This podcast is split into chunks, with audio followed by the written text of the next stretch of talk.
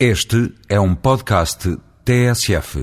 Nada melhor para recomeçar estas reflexões semanais sobre saúde que uma boa notícia. De facto, os últimos tempos foram animados por mais um episódio da famosa gesta lusitana que desde os venturosos tempos del rei Dom Manuel parecia andar adormecida. Quiçá vergada aos conhecimento vívido da pequenez da pátria que não da alma das gentes. Em época de tão depressivo humor, nada melhor que a iniciativa de um lídimo representante do povo que, à moda dos gamas e dos cabrais, enfrentou os mares alterosos para passar além da taprobana.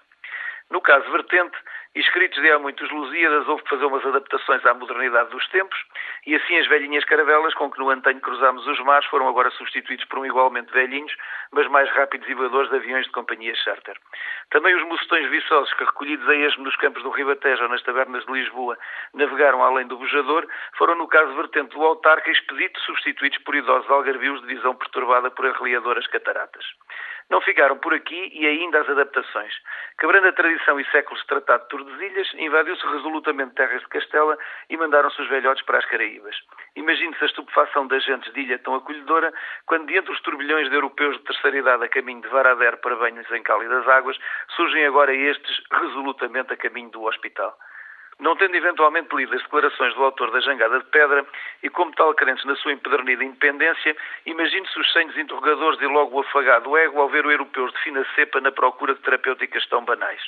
Perante tal espetáculo, aparentemente uma premiere mundial, como qualquer cubano duvidar das virtualidades do seu descapitalizado sistema de saúde. Que tranquilidade agora pressentida ao compreender que o estar nas suas infindáveis listas de espera não mais era uma prova da desorganização dos seus serviços, mas uma forma de contribuir para o bem da pátria e do amado líder. Em tempos de globalização, recuperar as listas de espera de europeus displicentes passa assim à categoria de sacrifício pela pátria criadora de uma medalha na parada do 1 de maio. Mal comparada, era como em tempos dos soviéticos marchar para o corte da cana-de-açúcar, contribuindo para o engrandecimento da pátria.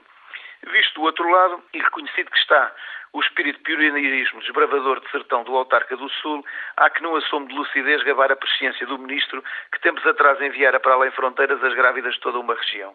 Não mais Sua Excelência fizera, percebe-se agora que preparar os portugueses para uma nova e inevitável diáspora, ensinando-lhes os caminhos do multiculturalismo. Só que se nas múltiplas navegações do passado embarcávamos contas e espelhos para encher o olho aos autóctones, agora embarcamos os olhos propriamente na esperança que nos sejam devolvidos devidamente tratados de mazelas.